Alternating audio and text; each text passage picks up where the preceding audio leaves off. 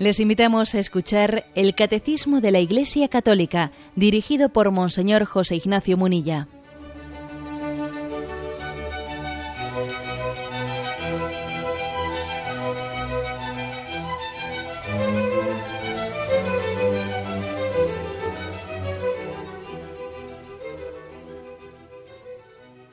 Un cordial saludo a todos los oyentes de Radio María. Un día más, con la gracia del Señor, proseguimos el comentario del Catecismo de nuestra Madre la Iglesia. Bien, queremos concluir hoy el apartado que tiene como título El mundo visible. Eh, en la primera eh, afirmación del credo, creo en Dios Padre, creador de cielo y tierra, de todo lo visible y lo invisible. Según una versión del credo, el credo apostólico, el credo niceno constantinopolitano, Bien, pues hemos dedicado eh, dos programas, si no me equivoco, a la explicación de qué entendemos por el mundo visible. Habíamos quedado en el punto 345, que dice así. El Sabbat, culminación de la obra de los seis días. El texto sagrado dice que Dios concluyó en el séptimo día la obra que había hecho y que así el cielo y la tierra fueron acabados. Dios en el séptimo día descansó, santificó y bendijo este día. Estas palabras inspiradas son ricas en enseñanzas salvíficas. Por lo tanto, eh, estos últimos puntos del catecismo que hoy comentamos se centran en el significado del sabbat, el sábado, el día en el que Dios descansó. Por cierto que, lo digo porque muchos oyentes, eh, posiblemente les cueste, bueno, cueste o pueda ah, podamos tener un problema de proyección de nuestra concepción de la semana. Y entonces decimos bueno pero el sábado el sábado es el día séptimo eh, sí ¿eh? para la concepción bíblica la concepción judía el sabbat es el día es el día séptimo nosotros solemos decir que el primer día de la semana es el lunes no, la concepción bíblica, el primer día de la semana es el domingo. Es el primer día de la semana. Y de hecho, en, en la liturgia, eh, la semana no se cambia el lunes, no, la semana se cambia en el domingo. cada semana, por ejemplo, semana eh, vigésimo cuarta del tiempo ordinario, no se entra el lunes en la semana vigésimo cuarta del tiempo, no, se entra el domingo, mejor dicho, se entra las primeras vísperas del domingo, es decir, el, en el sábado por la tarde. ¿eh? Lo digo porque es que pues, eh, puede ser una cierta dificultad, un poco de, comprensión. El primer día de la semana, litúrgicamente hablando, ¿eh? en, bíblicamente hablando, pues no es, no es el lunes, no, es el, es el domingo. Bien, el Shabbat. Lo que ocurre es que después, como nosotros eh, lo, veremos después, ¿eh? como hemos hecho una traslación del Sabbat al domingo, pues eh, ha sido también el domingo la culminación de la, de la semana, pero eso ha podido ser una especie de tras, en nosotros puede haber una dificultad de, entender ciertas expresiones bíblicas que están hablando del primer día de la semana y de una manera que nos pueden confundir. El primer día de la semana, el domingo, nosotros a veces lo, entendemos equivocadamente como el lunes. Bien, em, la afirmación Sabbat, eh, es una palabra sagrada en la concepción bíblica. Dios descansó. Obviamente, eh, recuerdo una cosa que dije en días anteriores. No se trata de una afirmación que le afecte tanto a a Dios, cuanto a nosotros. ¿eh? El hecho de que Dios descansase el día séptimo no era tanto una necesidad suya cuanto una pedagogía hacia nosotros. Dios no necesita descansar, entre otras cosas porque no se cansa. Dios es todopoderoso y a Dios le cuesta lo mismo hacer el mundo que pues que, cantar un canto le cuesta lo mismo. En su poder, eh, no, en su poder el concepto de descanso no, no es el nuestro. ¿eh? Es decir, que estamos hablando de una pedagogía de Dios, una pedagogía en la que Dios al descansar nos enseña a nosotros eh, a glorificarle. El Shabbat es también como una enseñanza de Dios que quiere recordarle al hombre para qué ha sido creado. Porque ciertamente el, el hombre tiene una serie de riesgos y el, riesgo es hacer del trabajo, hacer de la lucha por la supervivencia en esta vida, pues casi el, eh, la única razón de existir y eso es un peligro. Es verdad que tenemos que luchar para vivir, es verdad que tenemos que trabajar, pero es que a veces tenemos el riesgo de que el medio se convierta en el fin. ¿Y tú para qué vives? Para trabajar. ¿Y para qué trabajas? Para vivir. Hombre, es que claro, si, si, hacemos un círculo cerrado así, si yo trabajo para vivir y vivo para trabajar y no hay más, y, no, pues es, un error tremendo. ¿eh? Es decir, claro que el hombre tiene que, con el sudor de su frente, llevar adelante la tarea de la vida, pero existe, ¿eh? existe el peligro de la idolatría del trabajo. ¿eh? De la idolatría del trabajo.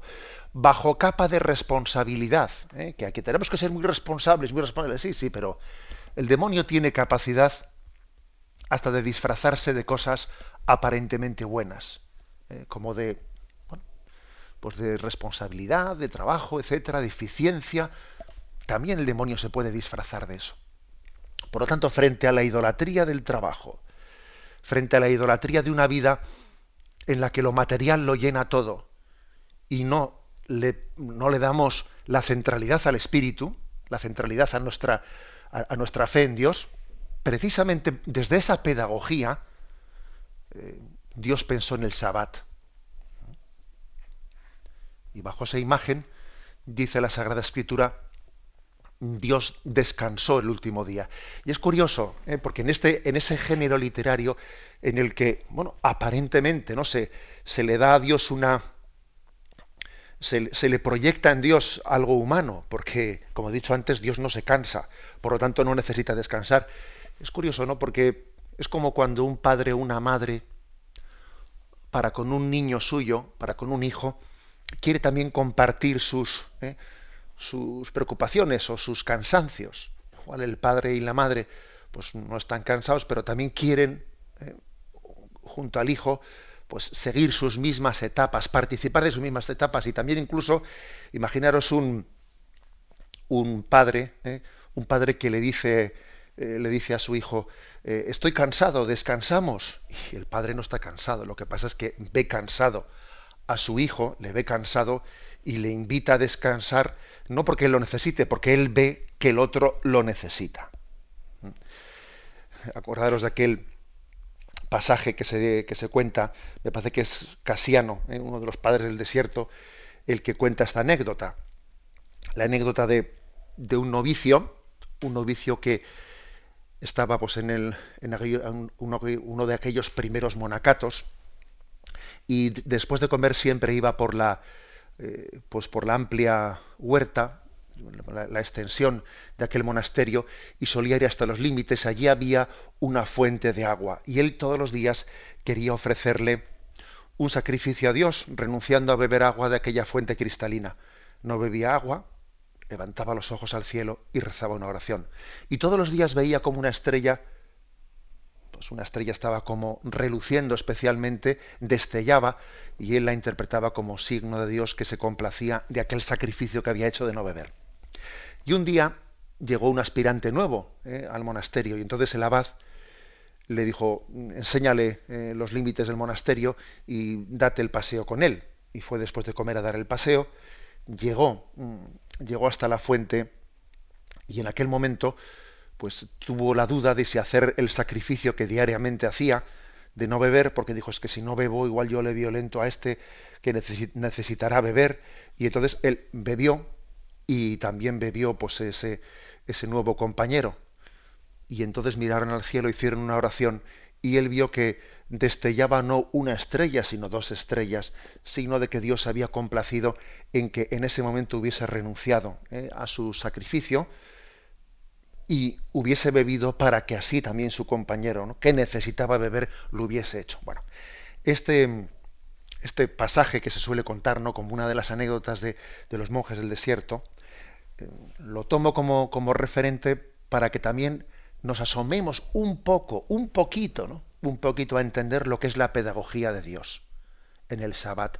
Dios no necesita descansar, pero Dios, igual que Jesús se sentó en aquel pozo de Jacob y le dijo a aquella mujer, mujer, dame de beber.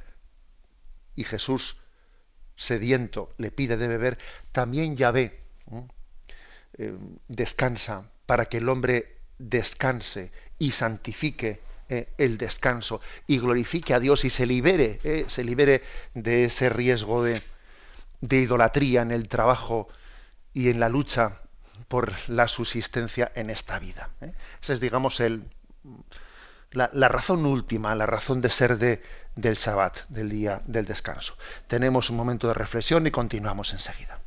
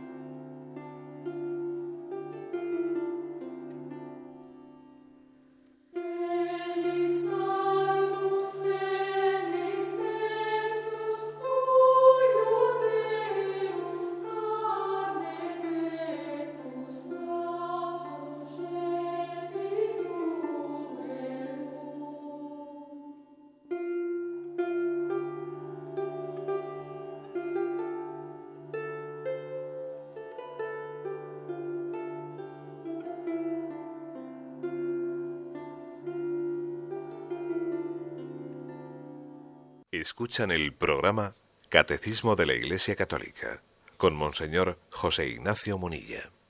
Pasamos al punto 346. En la creación Dios puso un fundamento y unas leyes que permanecen estables.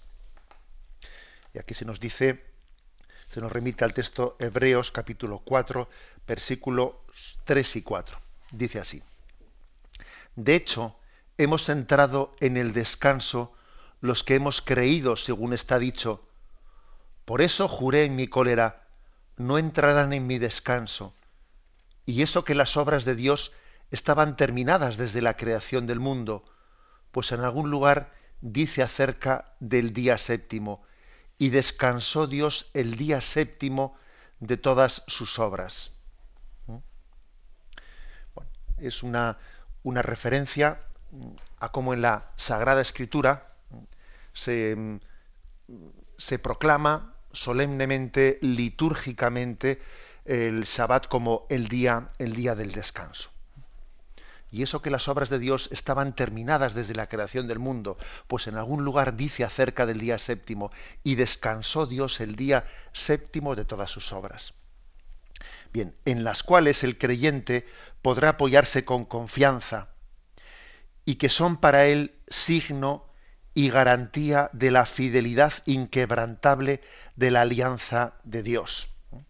Es decir, que esa, ese recordatorio semanal, ese descansó ve el día séptimo, eh, aquí se refiere como un signo, una garantía de que Dios es fiel, de que Dios cumple de que Dios no se arrepiente de la creación del mundo. Dios creó el mundo y cada semana lo volvería a hacer. Es como si se nos dijese eso en cada, en, cada ciclo semanal y Dios descansó el séptimo día y Dios descansó el séptimo día. Es como un lo hice, lo hago y lo volvería a hacer.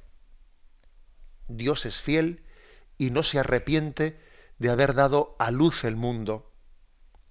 ya sé que hay muchos problemas, ya sé que hay muchos males, ya sé que a veces existe esa especie de tentación que además está reflejada en ese otro pasaje de la Sagrada Escritura eh, del, momento del diluvio, cuando dice Dios se arrepintió eh, de haber creado al hombre y entonces enviaré un diluvio, acabaré con ellos, pero fijaros cómo inmediatamente se habla de que Dios se arrepintió, ¿no? Y Dios, por lo tanto, su decisión es firme. Su decisión es firme. ¿eh? Aunque exista esa imagen también en la Sagrada Escritura de ese momento en el que Dios se irrita y se arrepiente de haber creado el mundo, también es un género literario porque es que a Dios Dios no cambia de opinión, su voluntad es eterna. ¿eh? Me explico. La voluntad de Dios es eterna.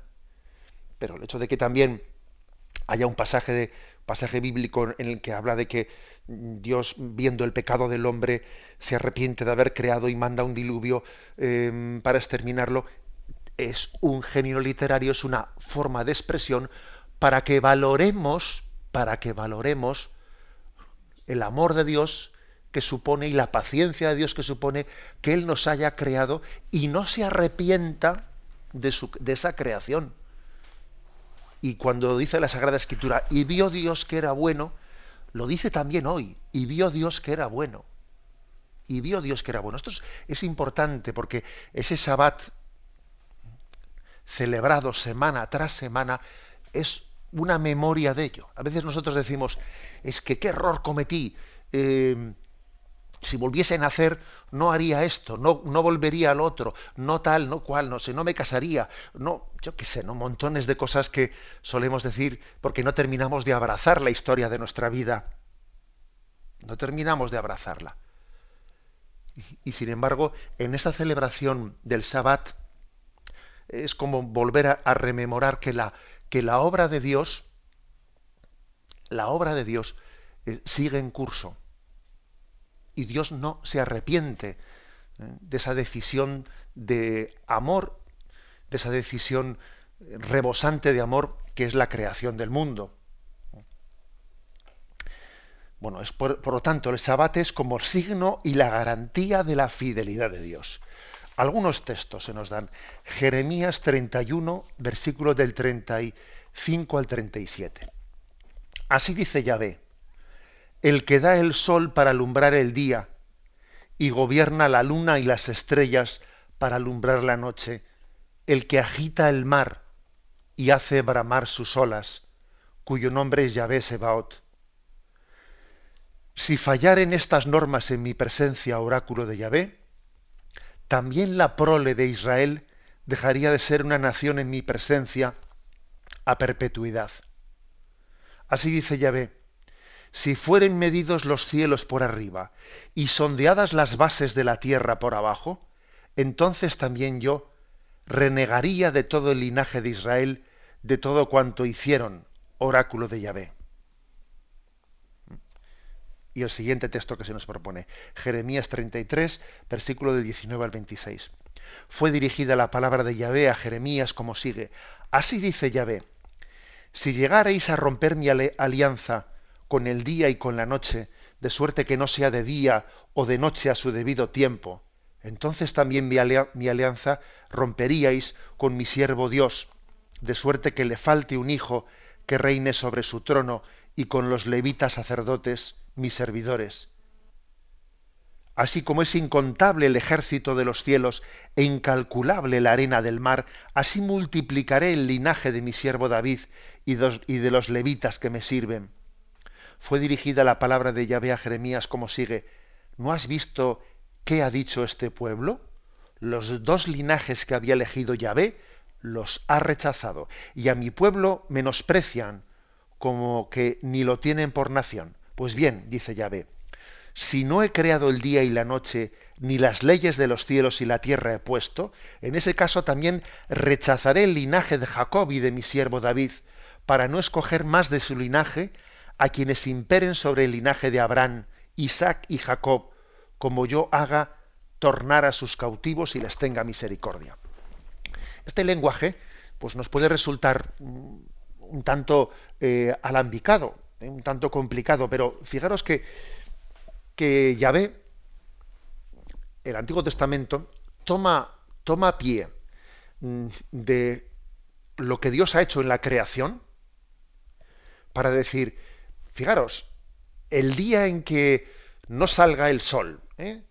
el día en que la luna eh, no cuide la noche, el día en el que eh, los cielos no estén encima de la tierra, ese día yo también me olvidaré de ti. Es decir, es una forma de expresión que puede parecer un poco alambicada, un poco complicada, para decir, mira, mira la creación y mira cómo no me arrepiento de ella. El día que me arrepienta de que exista cielo y tierra, es que también me arrepentiré de haberte amado a ti.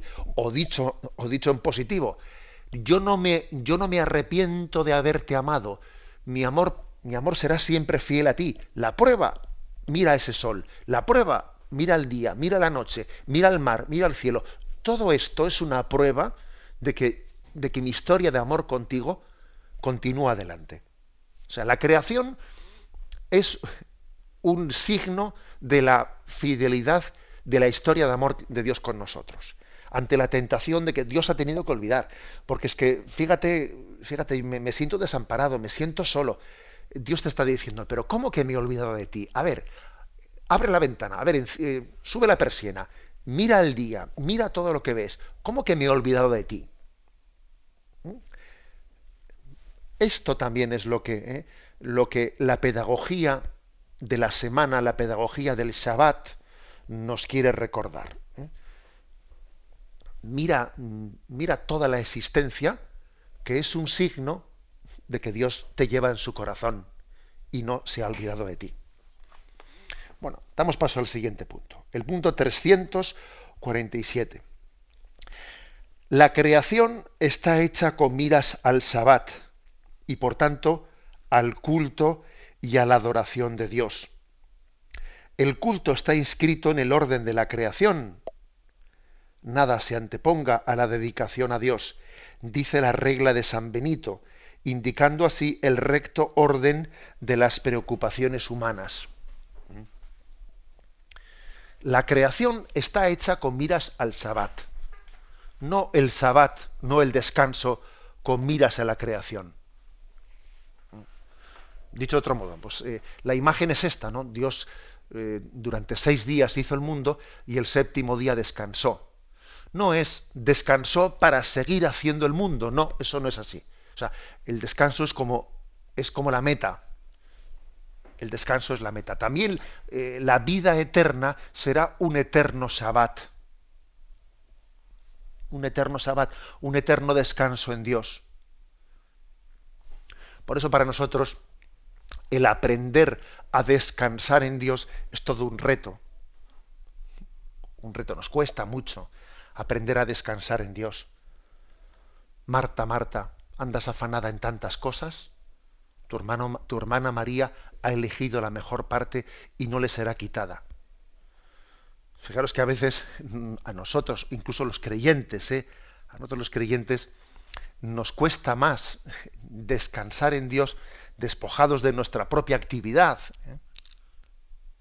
La actividad es santificadora, la, actividad es plenificadora del hombre, pero también es verdad que a veces nos apegamos a ella, nos apegamos a ella y no sabemos, como le, como le ocurría a Marta, ¿no? No sabemos vivir la vida, entregarnos a ella sin ese apego de que hago, hago cosas, me siento protagonista, me siento útil, me siento no sé qué.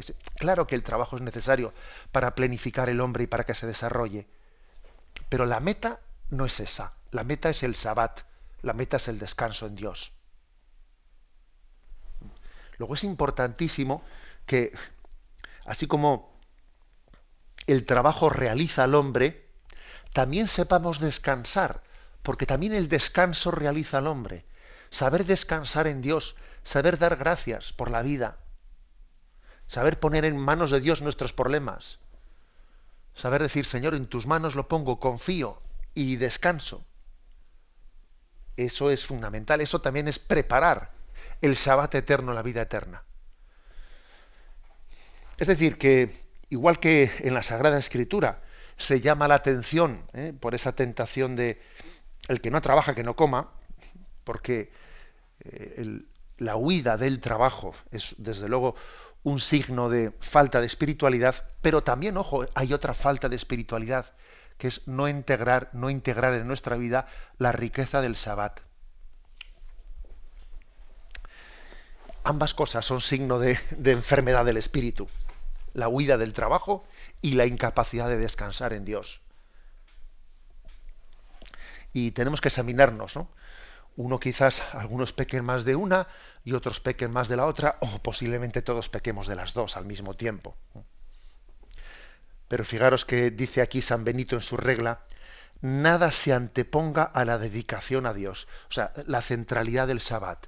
Eh, aquí lo principal es que toda la semana concluya en el Sabbat, en ese descanso en Dios, en ese decir, a ver, cuidado, vamos a hacer como una especie de objeción de conciencia a, esta sociedad de, del activismo, del, por el activismo, del trabajo por el trabajo. Es como eh, hacer una huelga de huelga de, espiritualidad.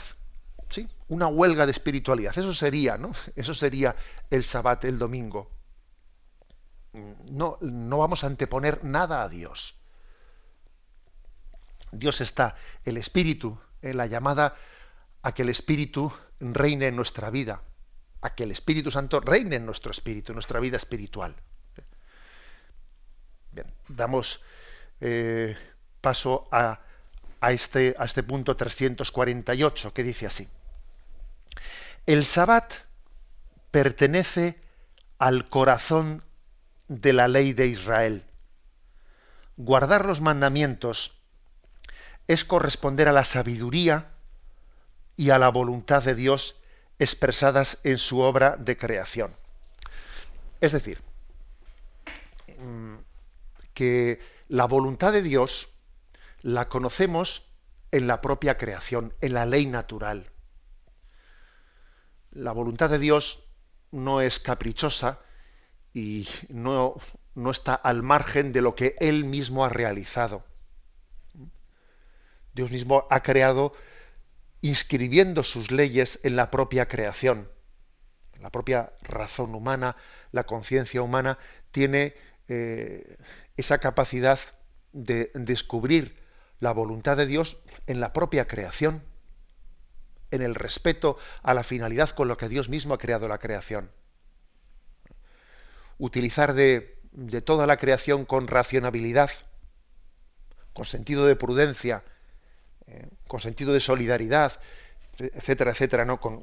Aceptando eh, la, existencia de la comunidad humana, que yo no soy el único aquí, que tenemos que eh, tener la capacidad de compartir la creación, etcétera. Es decir, en la propia creación está escrita, está escrita la voluntad de Dios. a eso se llama la ley natural. Y por eso también es importante que el Sabbat, el Sabbat nos dé la capacidad de leer la voluntad de Dios que está escrita, inscrita, como queréis decirlo, en la creación. Claro, pero también uno tiene que pararse, porque si no se para, si no se para, puede estar continuamente envuelto ¿no? pues en el trabajo de, de, transformar la creación en la cual está inscrita la voluntad de Dios, sí, sí, pero tú no te paras. Y como no te paras, no tienes tiempo y no te cuestionas y no te preguntas y no... Eh, es por lo tanto, ¿no? según dice este punto 348, la ley, ¿eh? la ley de, Dios está inscrita también ¿eh? en, en toda la creación y por lo tanto el Sabbat es como buscar el corazón de la creación. La creación tiene un cuerpo y un alma. El cuerpo de la creación, pues mira, tenemos seis días a la semana, especialmente pues para, ¿eh? para mm, trabajarlo, pero luego hace falta que dediquemos eh, ese día a la semana para que la creación nos demos cuenta que tiene un alma. Y el alma de la creación es el espíritu con el que Dios la llevó a cabo y es la voluntad suya que está inscrita en la creación. Bueno, como os podéis imaginar, ¿eh? Con esto no estamos diciendo que, tiene que haber únicamente un día de espiritualidad a la semana y los otros seis el hombre vive sin espiritualidad. Claro, os podéis imaginar eso. ¿eh? Es como aquel que dice, bueno, yo vivo un día de Navidad al año y los otros 364 días como si Dios no existiese. Obviamente no es ese el sentido. Todos los días tenemos que descubrir eso que el Shabbat especialmente subraya. ¿eh? Pero bueno, pero es que si, si semanalmente no existiese ese Shabbat, ese día de descanso, sería difícil eh, vivir eh, la presencia del Espíritu en medio de la creación, porque tenemos en nuestra estructura, ¿eh? nuestra estructura carnal, fácilmente somos absorbidos por lo material, muy fácilmente. Luego dice que, esta expresión que me parece hermosísima, el Sabbat pertenece al corazón de la ley de Israel. Desde ese descanso en Dios, desde ese decir, reclina tu cabeza en el costado de Cristo, desde ahí uno entiende la vida, uno entiende los seis días de la semana, uno entiende todo lo que hace el esfuerzo, el trabajo, los, eh, éxitos, los fracasos. Es como acercarse al corazón de Dios para hacer una lectura de la vida. Ese es el sabbat, ese es el descanso, ese es el sentido ¿eh? de por qué Dios descansó el séptimo día. Tenemos un momento de reflexión y continuaremos enseguida.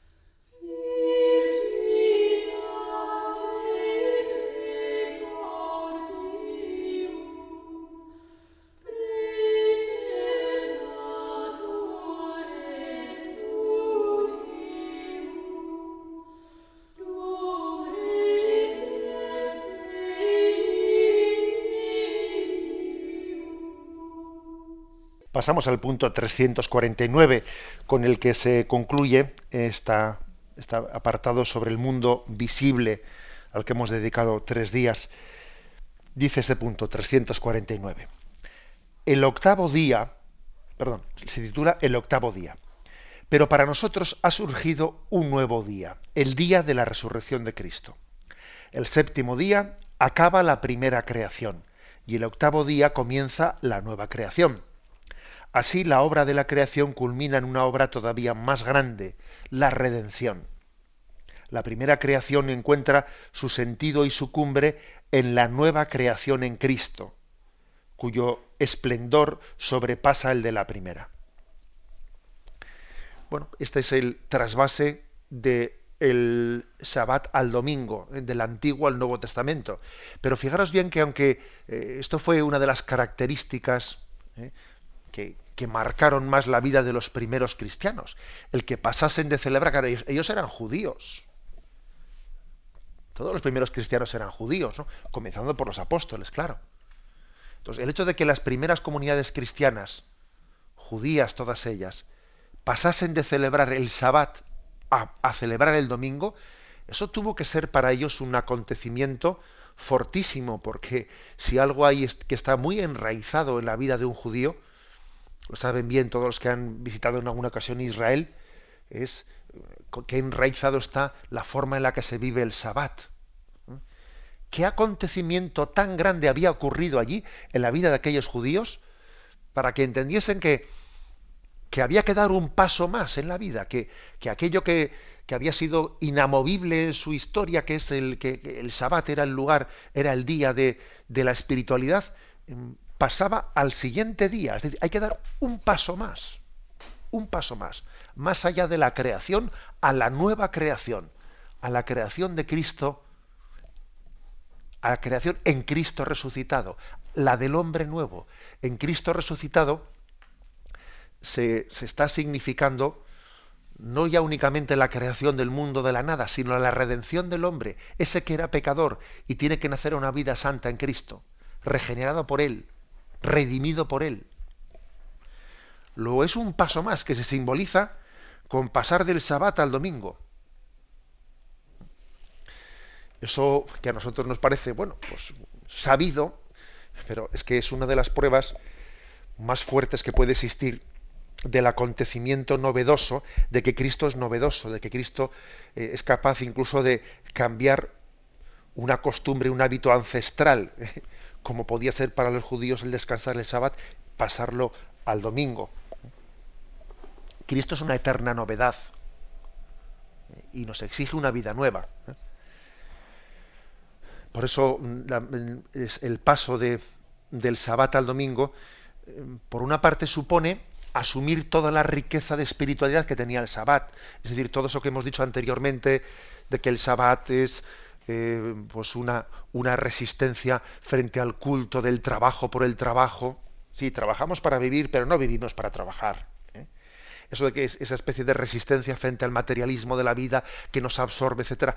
Bien, eso que forma parte de la espiritualidad del Sabbat se conserva plenamente en la espiritualidad del domingo todo cuanto tenía ¿no? de espiritualidad el Sabbat queda asumido en el domingo. Pero se añade algo más, claro, algo sustancial, algo totalmente novedoso, que es, que es Jesucristo, que es su resurrección. Lo que dice la liturgia, ¿de qué nos serviría haber nacido si no hubiésemos sido redimidos? Vamos a ver, ¿de qué nos serviría existir si Cristo no nos hubiese salvado de la perdición eterna. Pues es que casi hubiésemos preferido no existir, porque claro, si, si, existimos y, el pecado nos conduce pues a la, a la infelicidad y a la condenación eterna, pues es que entonces uno dice, maldita existencia. Por eso es tan importante para nosotros la redención de Cristo. Porque eh, en ella, en ella encontramos el, el signo no sólo de que Dios nos amó al crearnos, y que no se arrepiente de habernos creado y que, y que día a día Él dice, yo te sigo amando, te sigo amando y precisamente porque te amo no me quedo con los brazos cruzados, sino que salgo en tu búsqueda, salgo en tu búsqueda. Es el buen pastor que marcha en, en busca de la oveja perdida y no descansa hasta encontrarla, cargarla sobre sus hombros y, volverla a casa. Esta es la imagen de la redención.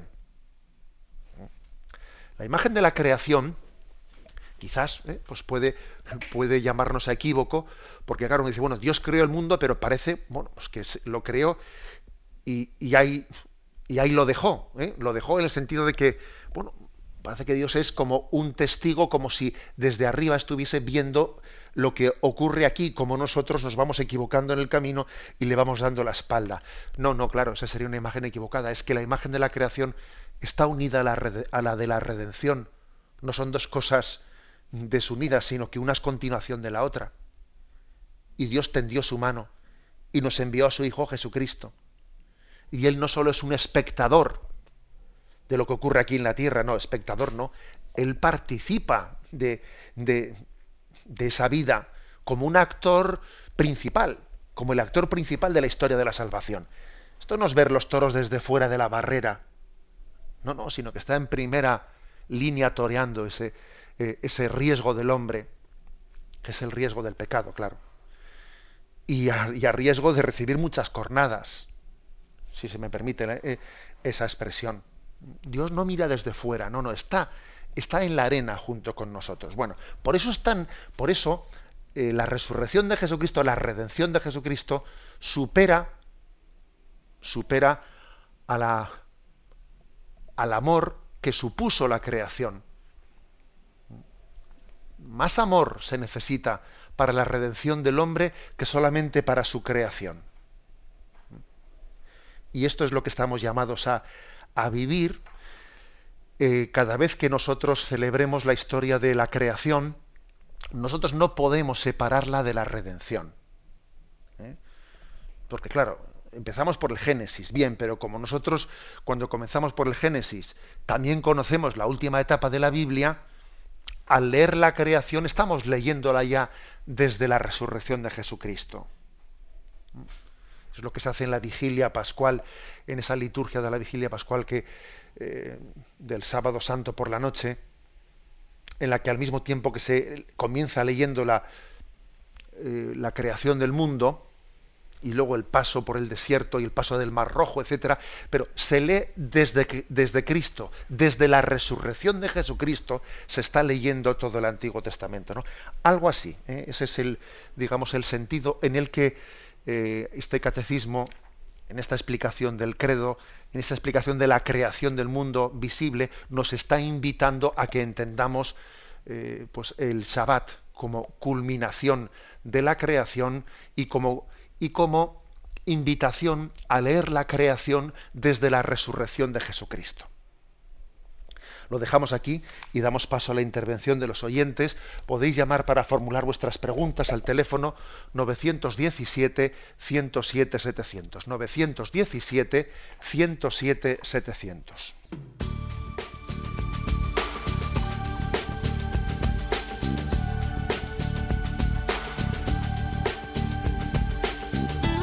Radio María le ofrece la oportunidad de recibir en su casa sus programas favoritos.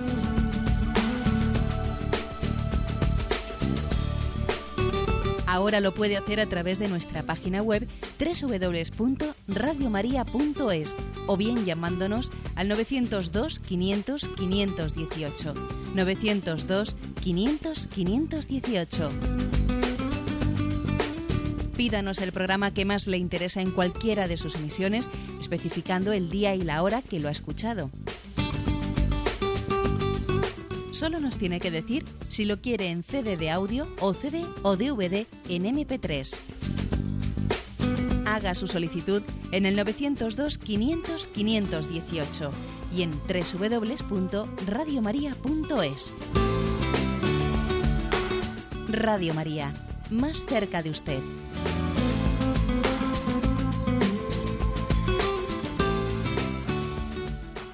Escuchan el programa Catecismo de la Iglesia Católica con Monseñor José Ignacio Munilla. Sí, buenos días. ¿Con quién hablamos? Hola, buenos días, Monseñor. Mire, soy Ángela y bueno, pues estoy en una situación un tanto dura, pero bueno, muy, muy fácil de llevar gracias a un poco, mm, pues intentaron traducir todo lo que ha dicho ahora con todo lo referente al trabajo pues bueno, ahora mi situación, ya digo, ha cambiado mucho y soy enfermera de mi marido desde hace dos años, puesto que está pues con un, un aneurisma cerebral y, está pues semi en coma. Lo que pasa que bueno, pues gracias a, bueno pues a, ese apoyo que tengo, que creo que es el, sentirme consolada por, por todo lo que me rodea, ¿no? De verlo pues en cada momento que, que estoy recibiendo muchísima ayuda en todos los sentidos. Pero desde hace 15 días resulta que bueno pues pues todo está cambiando no o sea a, entrar en, un hospital y, bueno pues me estoy encontrando pues con, con cosas bastante complicadas pero pero que, que, que, a la vez me siento muy apoyada pero pero que, que en una incertidumbre y, digo, bueno, pues será que, esto tiene que ir cambiando, ¿no? Pero ha habido fallos que, que bueno, pues lo estoy viendo que va, va en otra dirección. Y bueno, y esa, eso es lo que yo ahora mismo intento traducirlo de lo que estaba diciendo. Y bueno, pues será que, que tenemos que ir por aquí, pero por otro lado digo, pues también habrá que pedírselo y saberlo pedir. Y es por, por lo que acudo. A ver si entre todos no, sé. Bueno, yo creo... Sí, perdón. De acuerdo, le digo una palabra. La verdad es que, bueno, yo me pongo un poco en su situación y la verdad es que creo que hay que darle gracias a Dios por el hecho de que usted tenga eh, esa sensibilidad eh, de saber recibir y, percibir todo lo bueno en medio de una situación dura en la que tiene un marido pues pues en ese grado en ese grado de debilidad tan grande el hecho de que usted perciba mm, tanta ayuda y tantas cosas positivas que Dios le está regalando en todo lo que le rodea, me parece importantísimo, porque en una situación así, la tentación puede ser el verlo todo negro, todo negro, y no valorar nada positivo de lo que ocurre alrededor de nuestra vida. ¿eh? Lo positivo y lo negativo no está únicamente fuera, sino en gran parte también está en nuestra capacidad de leer, de leer lo que ocurre a nuestro alrededor. Y hay quien ¿eh? pues se pone las gafas oscuras y todo lo ve negativo. Y quien tiene unas gafas de la fe, pues es capaz de ver con una vista penetrante signos de Dios que están ocurriendo a su alrededor. ¿eh? O sea que bendito sea Dios que su fe y su sensibilidad le ayudan a, percibir todo, ¿eh? todo lo positivo. Pero eso no quiere decir que no vaya a haber momentos duros, ¿eh? momentos duros y, también momentos quizás de, confusión en los que usted pues necesite un acompañamiento y necesite también una ayuda para, para leer, ¿eh? leer lo que Dios le quiere decir en esta situación, en esta otra. O sea, también creo que en medio de, de, las, de las pruebas que nos purifican, también hay tentaciones potenciales, claro que, claro que las hay. ¿eh? Al mismo tiempo está teniendo lugar posibilidades de purificar nuestra vida y poner el corazón en Dios, pero también hay tentaciones de, bueno, pues de desesperación, de impaciencia, eh, bueno, o, quizás de incluso de, rencores, porque uno ve que alguien me falla, el otro me falla, este no me ha ayudado. Eh, o sea, pueden ocurrir muchas cosas, ¿no? Que tienen lecturas, lecturas diferentes. Me parece que es, importante que usted tenga sus pequeños Shabbat, ¿eh? siguiendo un poco la, la catequesis que hoy hacíamos, es decir, sus momentos de descanso, para que usted eh, sepa también hacer una lectura de todo lo que le ocurre desde el designio de Dios, desde la providencia de Dios. Esos pequeños Shabbat, que también, pues por eso es importante que sepamos ayudar a la familia mm, de quien está totalmente absorbido por un enfermo, para que podamos liberarle de vez en cuando, eh, pues amigos y familiares, y para que alguien que está todo el día al pie de la cama pueda tener también su, eh, su pequeño respiro, su pequeña distancia, para que el agobio diario no le, no le quite la, la paz eh, de, hacer una lectura de su vida desde los designios de Dios.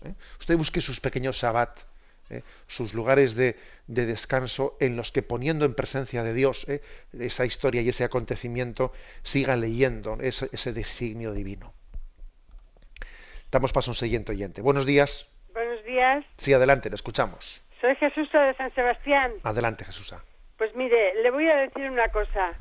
Una persona, yo soy cristiana practicante todos los días y los domingos y todo el resto del año y hablo con personas que son buenas, que hacen la que hacen mucho bien, pero que no creen, están bautizados y reniegan de Dios. Entonces, esa persona se condena. Vamos a ver, yo ese tema que pregunta el oyente, eh, de alguna manera ha salido eh, varias veces en algunos momentos de la explicación del catecismo. Dios eh, juzgará, nos juzgará cada uno de nosotros la Sagrada Escritura dice, ¿no? Dice que seremos juzgados por nuestras obras. Tuve hambre y me disteis de comer, tuve sed y me disteis de beber. También habla de los talentos, que quien enterró sus talentos debajo de la tierra o quien puso sus, talentos a producir. También habla de la apertura a la fe. ¿eh? También dice, el que crea se salvará, el que rechace la fe, el, eh, el que no crea se condenará. Bueno, ¿cómo conjugar todo eso? Bueno, obviamente el juicio de Dios está ligado eh, a nuestra conciencia, es decir, Dios nos juzga mm, no, prescindiendo, sino también desde el tribunal de nuestra conciencia. Nos juzga Dios, pero su juicio eh, se hace presente en el tribunal de nuestra conciencia. De manera que nosotros no, podemos conocer qué grado de culpabilidad ha tenido uno en el interior de su conciencia por tener fe o por rechazar la fe, etcétera. ¿eh? Es decir, puede ser que alguien por no tener fe eh, se condene y tenga el rechazo de Dios. Puede ser, porque lo dice la Sagrada Escritura, el que no crea se condenará, lo dice. Puede ser que alguien no habiendo tenido fe, eso no haya sido culpable por parte suya, porque no ha tenido culpabilidad en ese rechazo y por lo tanto Dios le acoja por sus obras buenas, también puede ser. O sea, es decir, nosotros por lo tanto no somos quienes para juzgar cuál es el destino eterno del otro, ni siquiera, ni siquiera del nuestro, sino que tenemos que, eh, que ponernos, digamos, en confianza en la presencia de Dios, siendo plenamente transparentes. Damos paso a un siguiente oyente. Buenos días. Buenos días. Sí, adelante, le escuchamos. Mire, yo quería hablar, preguntarle sobre, en el, en el rezo del rosario que hacen ahí, introducen una oración que dice, entre otras cosas, líbrame del fuego del infierno. Yo digo, ¿cómo ahora en estas, a estas alturas se puede nombrar el fuego del infierno? Ayer, por ejemplo, que rezaban el rosario unos niños de un colegio, meterles esa palabra para luego decirles que fuego no es exactamente fuego, pues no me parece bien. Y luego viene diciendo que lleva a todas las almas al cielo, especialmente a las más necesitadas. ¿Quiénes son las más necesitadas? ¿Y las no necesitadas no van a entrar en el cielo? Me parece una oración pues contradictoria. Eh, yo llamé diciéndolo y me dijeron que le había puesto el director porque era un mensaje de la Virgen de Fátima. Quizá en aquellos tiempos pues estaría bien, o a lo mejor los pastorcitos no entendieron bien el mensaje. Quisiera que me lo aclarara. Vamos a ver, pues en efecto, eh, esa, esa invocación pertenece al mensaje de Fátima. ¿eh? Es decir, no es que sea preceptiva, ¿eh? preceptiva en el rezo del rosario. Bueno, tampoco el rosario en sí mismo ¿eh? es preceptivo, pero sí formó parte del, del misterio, de, según los pastorcillos transmitieron, la Virgen les pidió que añadiesen esa invocación al término de cada decena del rosario. Vamos a ver, usted dice, es que me parece un poco anacrónico que se utilice la expresión fuego del infierno. Bueno, vamos a ver, eh, el Evangelio no puede ser anacrónico y en el Evangelio se utiliza eh, pues esa, esa expresión. Pues, por ejemplo, eh, Mateo 25, 41, apartaos de mí, malditos, al fuego eterno preparado para el diablo y sus ángeles. O, mm, por ejemplo, Marcos 4, 98, serán arrojados a la guena donde, donde, donde el fuego no se apaga. Es decir, en la, en la Sagrada Escritura, de los Evangelios, ¿eh? se utiliza esa imagen del fuego. Bien es verdad que nosotros decimos que es una imagen, porque por ejemplo, el fuego es algo material, el alma, el alma es espiritual, ¿eh? con lo cual, para entendernos, un fuego material no puede eh, quemar o prender o hacer combustión, para entendernos, ¿no? En un alma espiritual es una imagen, es una imagen, pero yo creo que eh, si el Evangelio utiliza una imagen, a nosotros no nos tiene que caer antipática esa imagen hasta el punto de, sentir la necesidad de borrar esa imagen. ¿Qué ocurre? Pues que también a veces puede haber, puede haber eh, personas, y quizás la oyente también, pues quizás por su edad, es posible que la imagen del, fuego, pues le, en, su, en su inconsciente, pues le, le esté rememorando, no sé, pues una imagen en que a veces, yo también recuerdo haberle escuchado a algunos de nuestros mayores, que a veces pudo haber un momento determinado de la forma de la predicación en la que se hizo, se hizo una incidencia eh, sobre el miedo, eh, el miedo a la condenación en base a imágenes gráficas, que si el fuego, que si el, el demonio te coge el tridiente, eh, es decir, que esa resistencia a aceptar esa imagen es posible que el oyente la tenga por, no sé, por ciertos traumas o ciertas imágenes que se le quedaron grabadas de su, de su infancia o lo que fuere. Pero yo pienso que hay que purificarse de la historia pasada de nuestra vida, porque es que el Evangelio es el Evangelio. ¿eh? Y entonces, si el Evangelio utiliza una imagen, nosotros no tenemos por qué avergonzarnos de ella. Lo que tenemos que hacer es eh, rezarla y entender, o sea, expresarla pues, en el sentido en que la Iglesia lo entiende. ¿eh? Que creo que creo que es un sentido, un sentido de el sufrimiento del hombre apartado de Dios. ¿eh? En el fondo, ¿qué, ¿cuál es? ¿En qué consiste el sufrimiento de la posibilidad de la condenación eterna? Que por cierto comienza ya ese sufrimiento en esta vida. ¿eh? Pues en, el, en saberse separado de, del bien y de la verdad, saberse separado de Dios, en la frustración, en la frustración de dar la espalda al sentido de nuestra vida. Por lo tanto, yo diría que la, imagen del, fuego, como tantas otras imágenes ¿no? que existen en la Sagrada Escritura, lo que tenemos que hacer es entenderlas en el, desde el corazón de Cristo y en el sentido ¿no? en el que el corazón de Cristo las entiende. Igual que también cuando, pues cuando la Sagrada Escritura utiliza la imagen del fuego del amor de Dios, ¿eh? pues hombre, pues nos cuesta menos entender esa imagen, el fuego del amor de Dios. pero es una imagen también. El amor no es que te lance una, una llamarada. El fuego del amor de Dios, en ese sentido positivo, y el fuego del dolor del hombre por apartarse de Dios, bueno, pues es, dos imágenes son. ¿eh? Yo creo que tenemos que ser muy sencillos a la, a la hora de, de, acercarnos a la escritura en su sencillez, ¿eh? en la sencillez de sus imágenes, que son imágenes pedagógicas y que nos ayudan a entender ¿eh? pues ese misterio del corazón de Cristo. La bendición de Dios Todopoderoso, Padre, Hijo y Espíritu Santo, descienda sobre vosotros. Alabado sea Jesucristo.